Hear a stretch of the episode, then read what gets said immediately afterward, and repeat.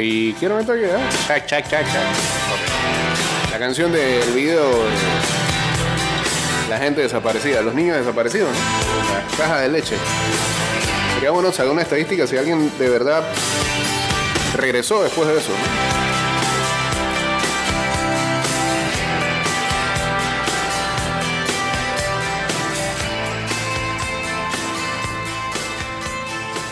En un tiempo muy lejano en el que MTV le daba tanta rotación al reggae and roll y como a otro género. Bueno, hoy ni siquiera pone música. Hoy ni siquiera sabemos si existe. Estás escuchando Ida y Vuelta con Jay Cortés. ¡Eh! Pasa, hombre. Por favor, ponga orden. Buen día.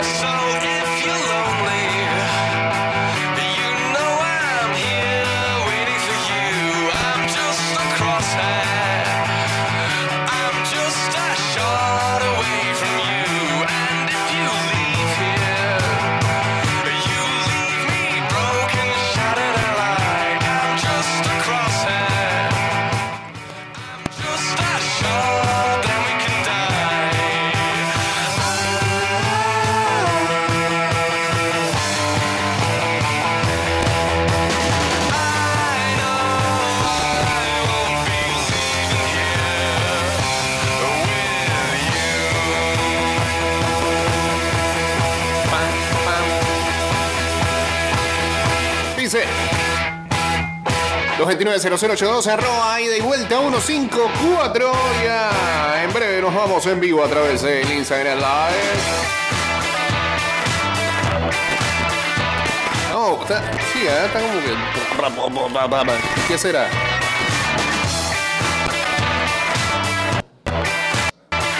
es ahí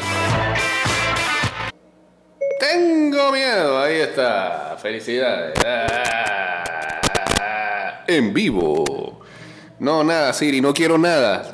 Sigue reproduciendo, por favor.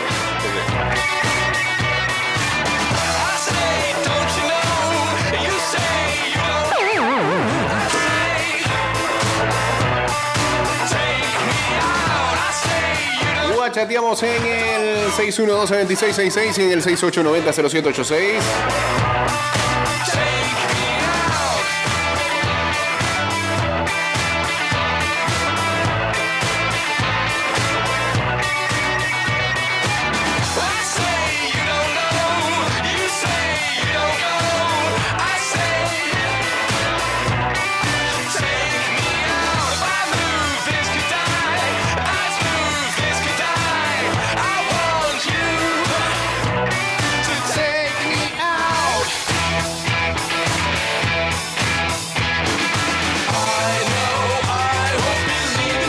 Hay un libro que habla de ese tema, El Doctor Sueño. Ese es, ah, sí, ese es de Stephen King, ¿no? De los niños de los cartones de leche. Qué oscuro eso. Es la segunda parte de The Shining.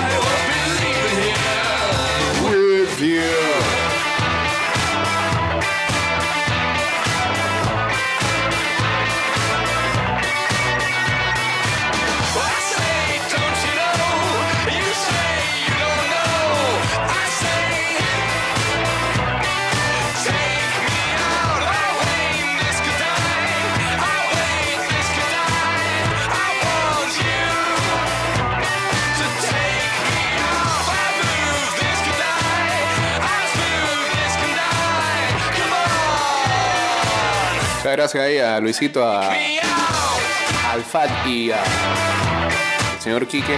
Hoy es un día muy especial. Hoy- hoy cumpleaños la CEO de este programa. La jefa.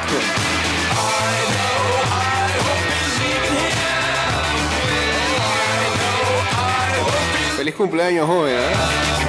Que Dios la siga bendiciendo y la mantenga así linda y hermosa.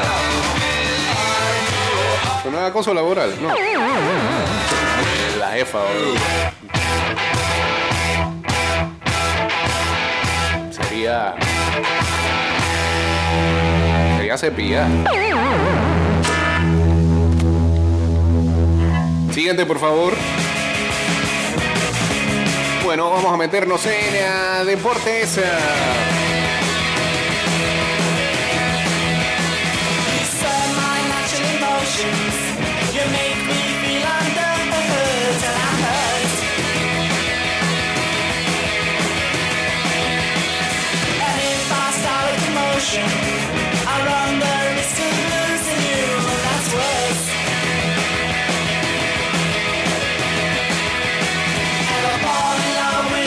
Luisito, ahí me mandan un correo de que nuevos lanzamientos de libros para junio. Tiene esa columna media descuidadita.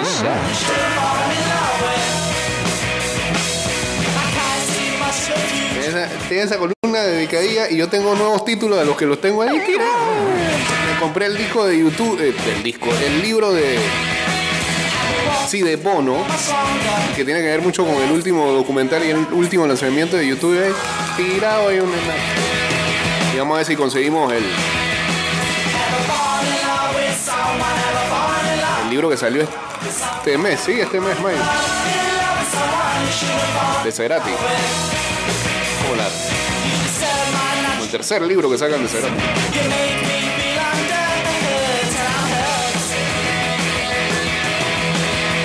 Anotado, ya esta semana termino el libro que empecé en enero, 1114 páginas, eso son lo que valen la pena. Hay gente que ve eso y le, le da terror, le da pereza. Sea así, hombre, no sea tan holgazán. Y viene la feria del libro ya, precisamente, ¿eh? el próximo mes. Mañana, pues. Digo, mañana es el mes de agosto donde va a ser la feria del libro.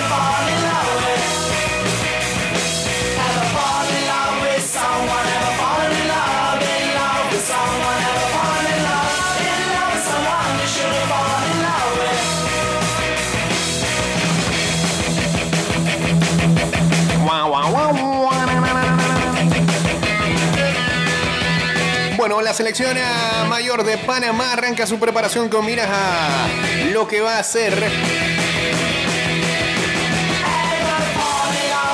el Final Four de la Nations League y la Copa Oro 2023. Hoy se llevará a cabo el primero de los eh, tres días de entrenamientos en el complejo deportivo de Los Andes. Los jugadores que han sido llamados a entrenar pertenecen a un listado preliminar de 60 jugadores elegidos para el Final Four.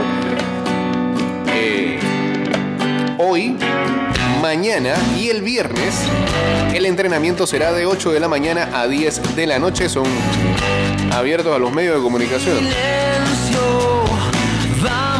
La gente por, yo nunca he ido al complejo de los Andes. No, la gente por ahí que va por la colina que va para la iglesia no chequea lo que pasa. sí. Pueden chequear. no hay un desierto.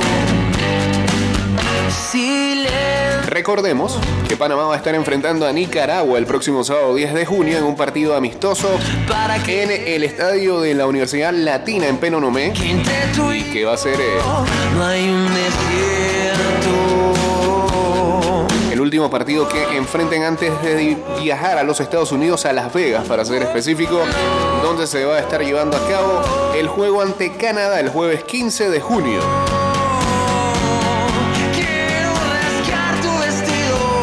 En el Allianz Stadium, Sé la nueva casa de. Tom Brady, el dueño ahora. tu. Silencio,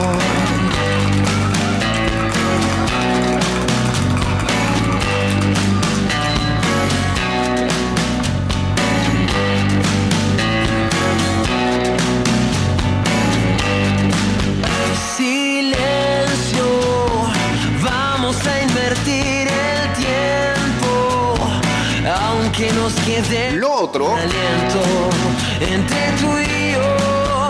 Hay un desierto. Es que también se dio a conocer los convocados para el torneo Maurice Revelo en Francia. La selección sub-23 para que estará participando por segundo año consecutivo en este torneo de promesas, esperanzas, como antes se llamaba, esperanzas de Toulon, que se va a estar disputando en Francia del 5 al 18 de junio, dirigidos por Jorge Deli Valdés. El listado de 22 jugadores lo componen 19 elementos de la LPF más 3 futbolistas que militan en el exterior.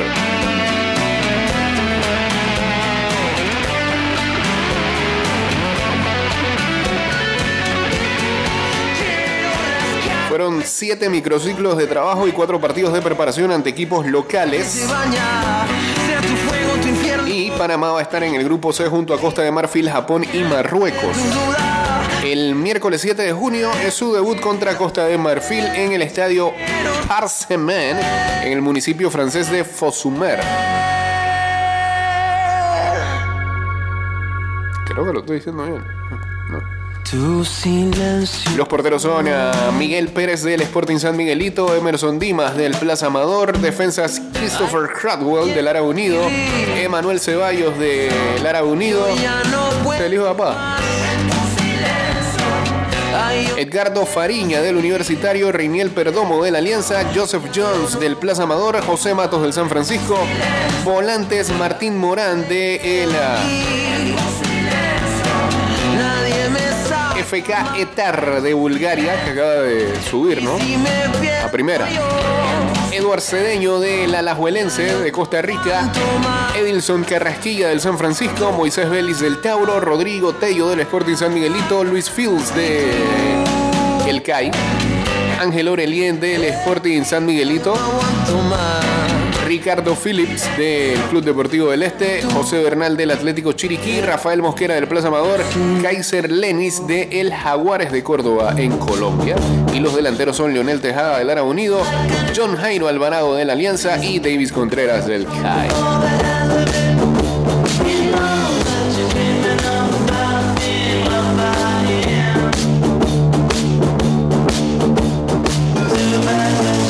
Cerramos con el fútbol local y fútbol de selecciones también. Ayer terminó la participación de la sub-20 femenina, la que le fue muy mal, no hay que decir las cosas.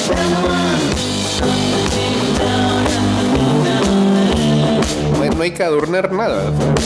Pésimo torneo de las chicas, lamentablemente. Cayeron derrotadas 4-1 ante Jamaica en el Estadio Olímpico Félix Sánchez de la ciudad de Santo Domingo de República Dominicana.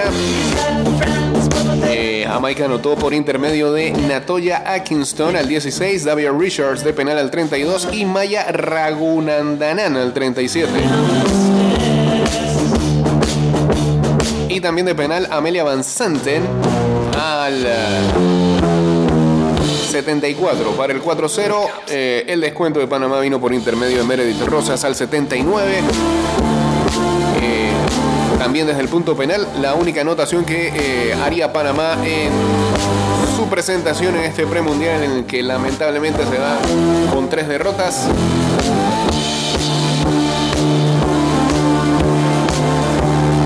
En un grupo muy duro. Eh, pero igual la participación no fue nada destacable. Creo que por ahí debe venir una autocrítica. Un equipo que fue bien preparado porque eh, viajó a Francia para, para este torneo femenino que es como el, el Maurice Revelo de allá. Va el nombre me fue. Que tampoco es que le fue bien allá, pero bueno, iban ganando experiencia y enfrentando equipos todavía más difíciles.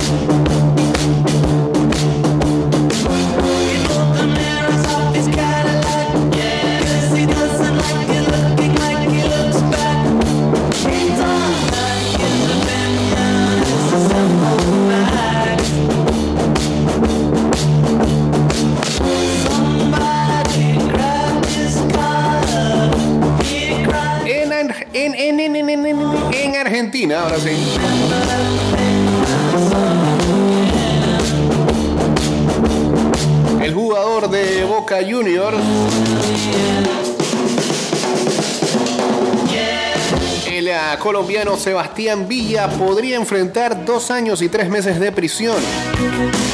es la pena que ha pedido el fiscal Sergio Anauti por el delito de lesiones leves agravadas por el vínculo y por mediar violencia de género y amenazas coactivas en perjuicio de Daniela Cortés, su expareja, quien lo denunció en 2020.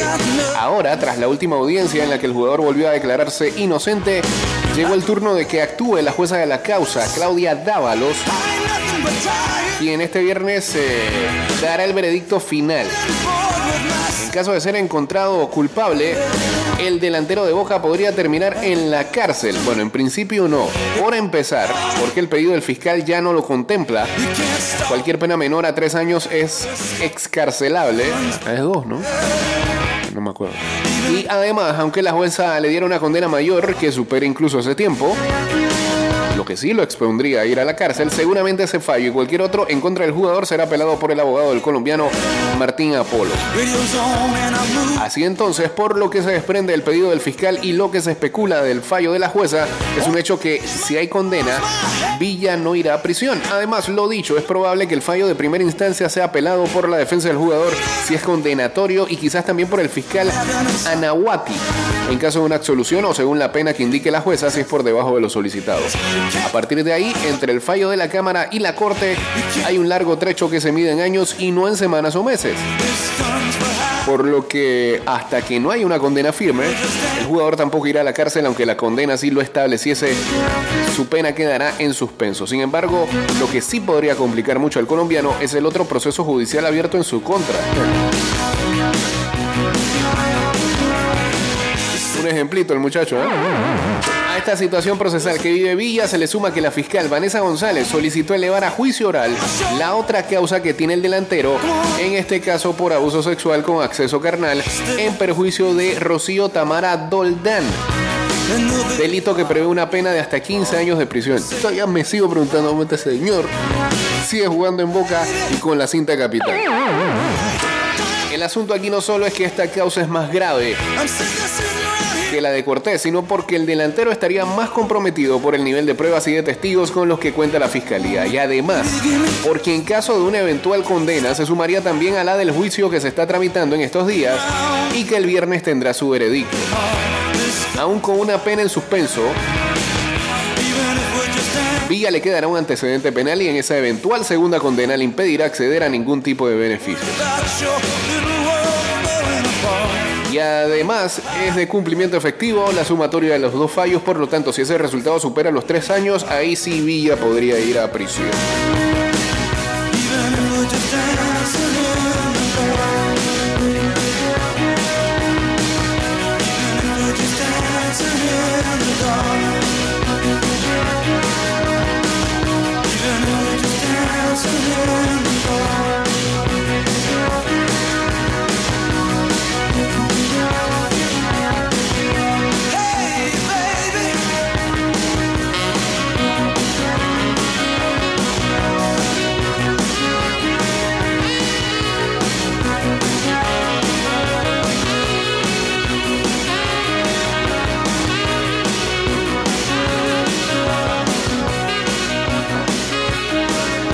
Estamos en vivo a través de arroba ida y vuelta 154.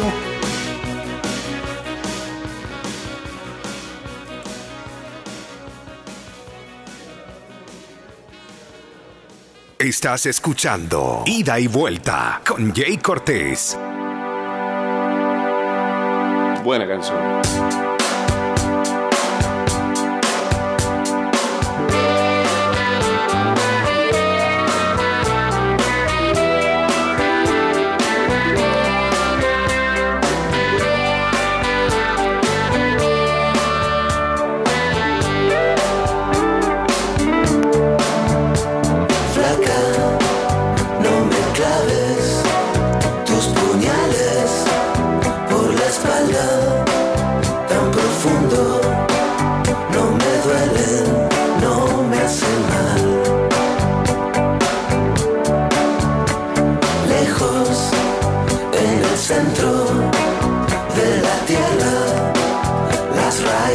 Caja de Ahorros, tu casa te da más. Recibe ese dinero extra que necesitas con nuestro préstamo con garantía hipotecaria Casa Más. Más detalles en eh, www.cajadeahorros.com.pa.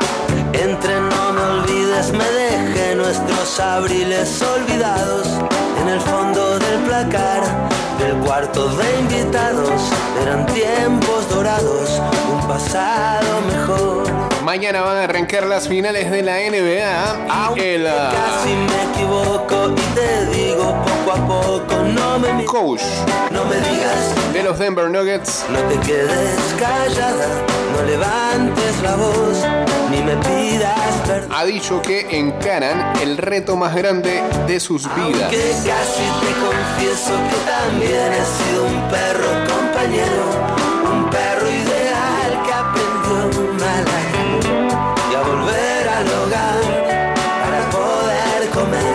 Recordemos que los Nuggets ah, eh, han tenido y van a tener 10 días de descanso. No me claves tus puñales por la espalda. Y la pregunta que siempre viene en el deporte profesional con estas series es si ese exceso de descanso en de óxido a esos cuerpos y a todas las habilidades.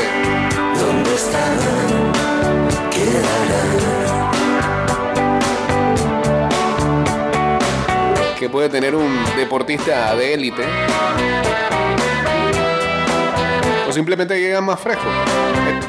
Yo pienso eso depende de la disciplina. Y en el baloncesto creo que el, el descanso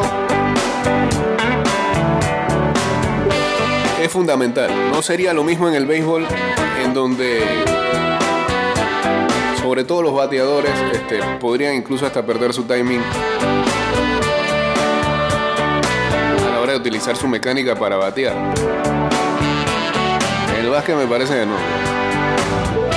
Que si Denver ya era favorito con esa cantidad de días de descanso,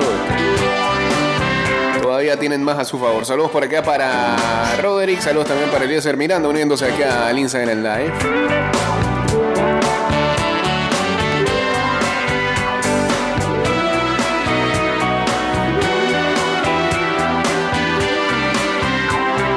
Es más, eh, dicen eh, los Nuggets, sobre todo Aaron Gordon, descansar. Descansar nada, nosotros hemos estado trabajando todos estos días, así que aquí nadie estuvo atado de manos ni de pies.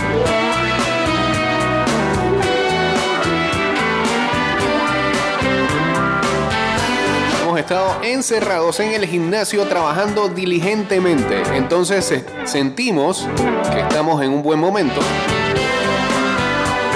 que hemos hecho un buen equilibrio de trabajo para también aprovechar y descansar. Y además tenemos ventaja de, de cancha.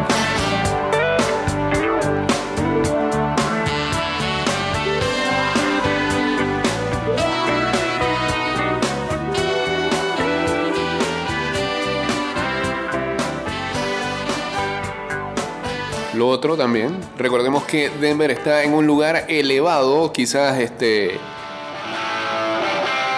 con el poco descanso, el trajín de viajar, eh, Miami no se aclimate a tiempo.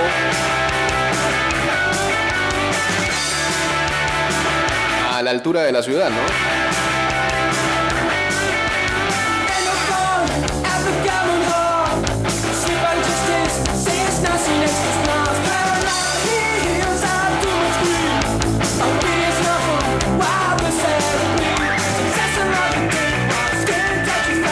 Saludos también a Jaime Trejos, a Neimer X, uniéndose acá al Instagram Live.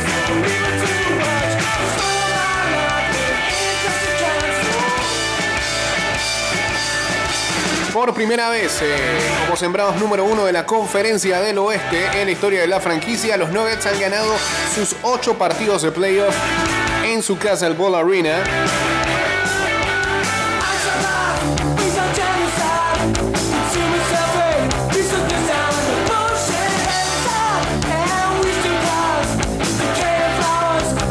Tomando en cuenta también que en la temporada regular tuvieron eh, un récord de 42 victorias y 7 derrotas en casa.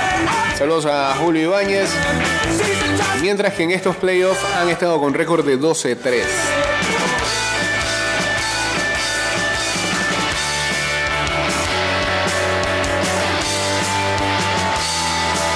Miami no ha ganado en Denver desde el 30 de noviembre del 2016. Pero Miami sí ha estado en finales, no como Denver. Y lo ganó todo en 2006, 2012 y 2013. Los Nuggets son uno de los seis equipos que nunca ha ganado un título de la NBA. Es su primera serie de campeonato.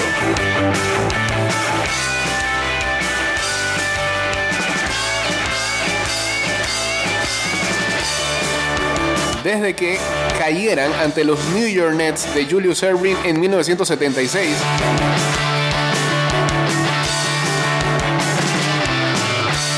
Después que la famosa ABBA fuera desmembrada y algunas franquicias se saltaron a la NBA.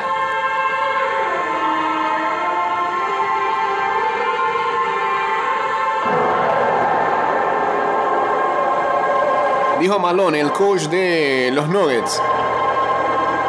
Le he dicho al equipo que olviden esa narrativa de que Miami es el octavo sembrado. Vencieron a Milwaukee en cinco partidos. El equipo que tenía más victorias en la NBA este año.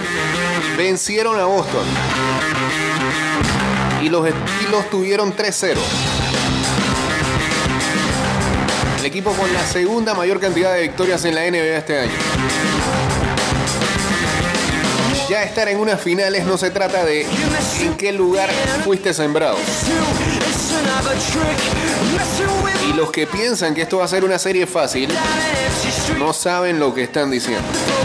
Va a ser el reto más grande de nuestras vidas. Estas son las finales de la NBA. Vamos a intentar ganar nuestro primer campeonato en la historia de la franquicia y va a ser la cosa más difícil que hayamos hecho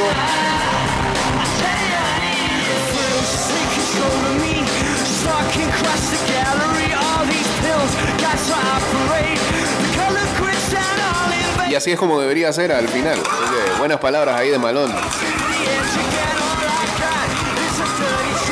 Definiendo lo que será para su equipo su primera instancia en finales. Mientras a nivel organizacional en ah, algunas franquicias hay cambios en ah, los Golden State Warriors, el gerente general y presidente de operaciones de baloncesto Bob Myers está dejando su posición después de 12 temporadas con la franquicia. Myers dijo a Adrian Wojnarowski de ESPN, eh, es tiempo de hacerlo. Myers ha declinado, había declinado ofertas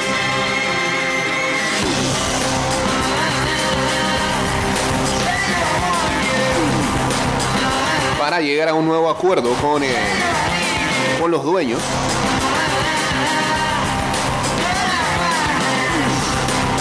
Incluso le iban a dar acciones en el, en el equipo. Eh, eso lo iba a convertir en uno de los ejecutivos con mejores ingresos en la liga, pero dijo, "No". Una conferencia de prensa posterior que confirmó su decisión, describió la, la misma como una que involucraba varios factores más allá del dinero. No es sobre dinero. Ya hice demasiado. ¿No bien eso?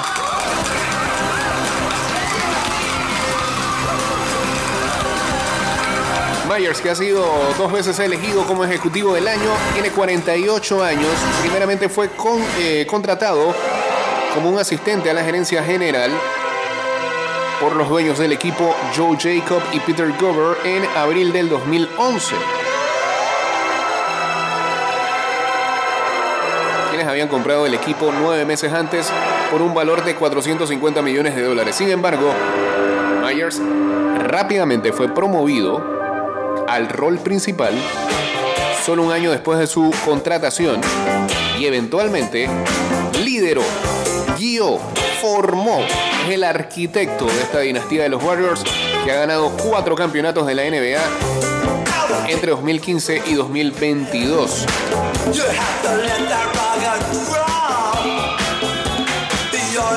Algunas decisiones claves de Myers en su estancia con los Warriors incluyen haber picado a Draymond Green, contratar a Steve Kerr, firmar a Kevin Durant y cambiar a Andrei Iguodala.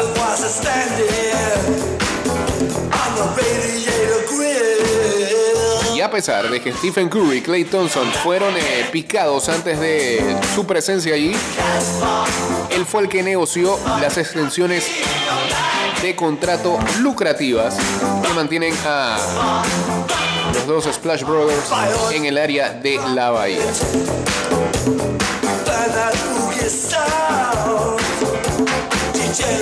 Que bueno, vamos a ver si esto no hace que eh, precisamente esta dinastía de los Warriors decaiga de alguna forma.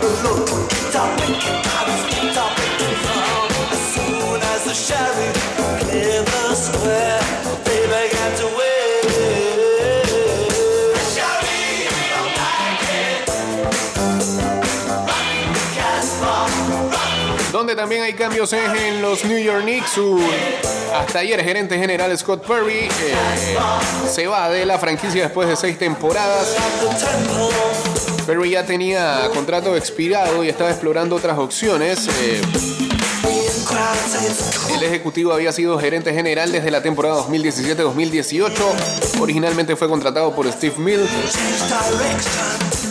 a quien el equipo despidió en 2020. Y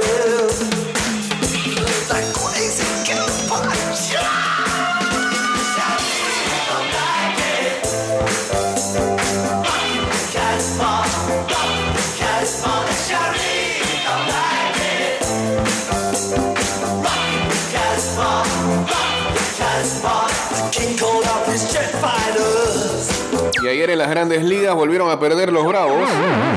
Desde que Fat dijo algo de que sí, que estamos imparables, que este es el año de derrota ahí.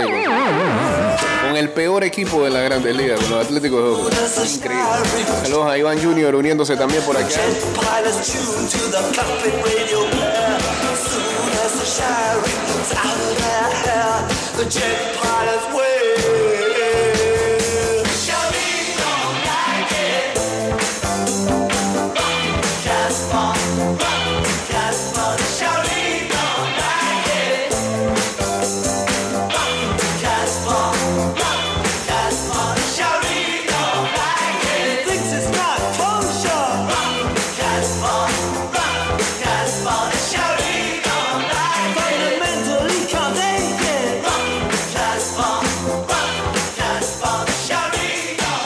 Con la siguiente nos vamos.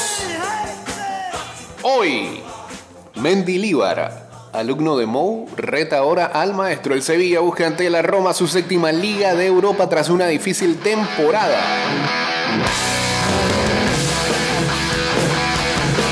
Partido que va a ser a las 2 de la tarde. Uno de esos días prometedores. En España, rumbo al Mundial Femenino. ¿Se acuerdan de esa historia donde habían varias jugadoras disidentes que estaban molestas con las formas y maneras eh, del técnico español y son como 15 jugadoras, que las 15 le llaman, ¿no? Ahora dicen que algunas de las jugadoras que alegaron no estar disponibles para España enviarán un correo a la federación para regresar y estar en la cita de Australia y Nueva Zelanda este verano. ¿Qué berrinche fue ese? ¿Ah? ¿Sabe qué me recuerda? Me- ¿Pero por qué aplaude? Me recuerda cuando, cuando Messi se iba a retirar de la selección o Messi y los demás compañeros dijeron que no iban a hablar con la prensa.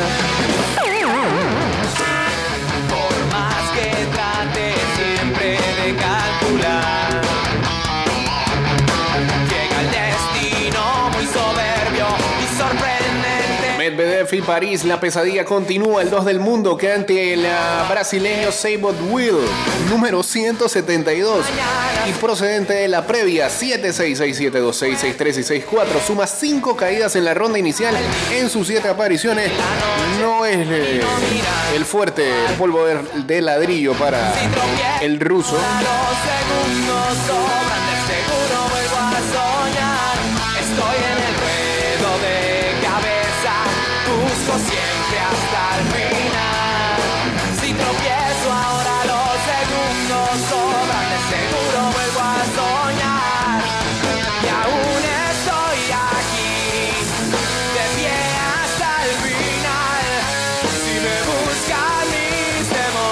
PSG mostró a Messi con su nueva camiseta, pero en Europa se habla de una operación, sí, Inter Miami Barcelona. Ayer salía ese rumor de que el Inter de Miami estaría entrando en negociaciones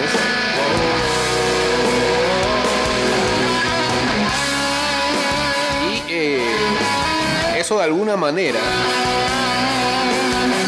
haría que llegue al Barça. ¿Cómo? Lo prestarían. Club ha estado trabajando en un acuerdo sorprendente con el Inter de Miami, aseguró un periódico. Ah, fue el equipo. En esta operación el equipo de la MLS negociaría el fichaje directamente con el Rosarino y una vez que se ofi- oficialice su contratación, iría al Barcelona en calidad de cedido por un año 18 meses. ¿En serio, Beca? ¿Hace eso?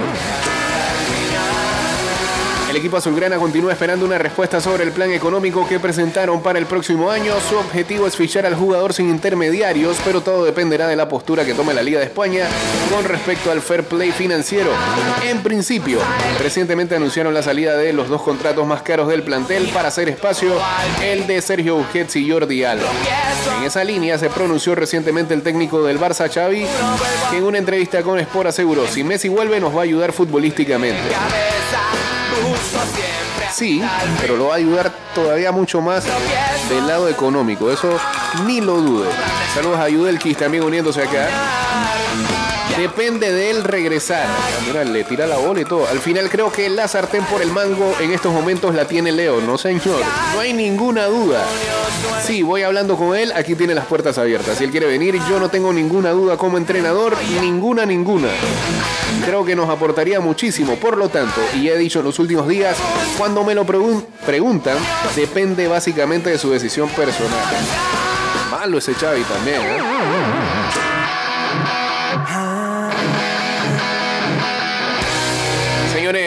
Se terminó este programa. Volveremos con ustedes el día de mañana. Que tengan excelente miércoles. Y ya está por acá el señor Enrique Pareja para llevarles Good Morning Panamá. Hoy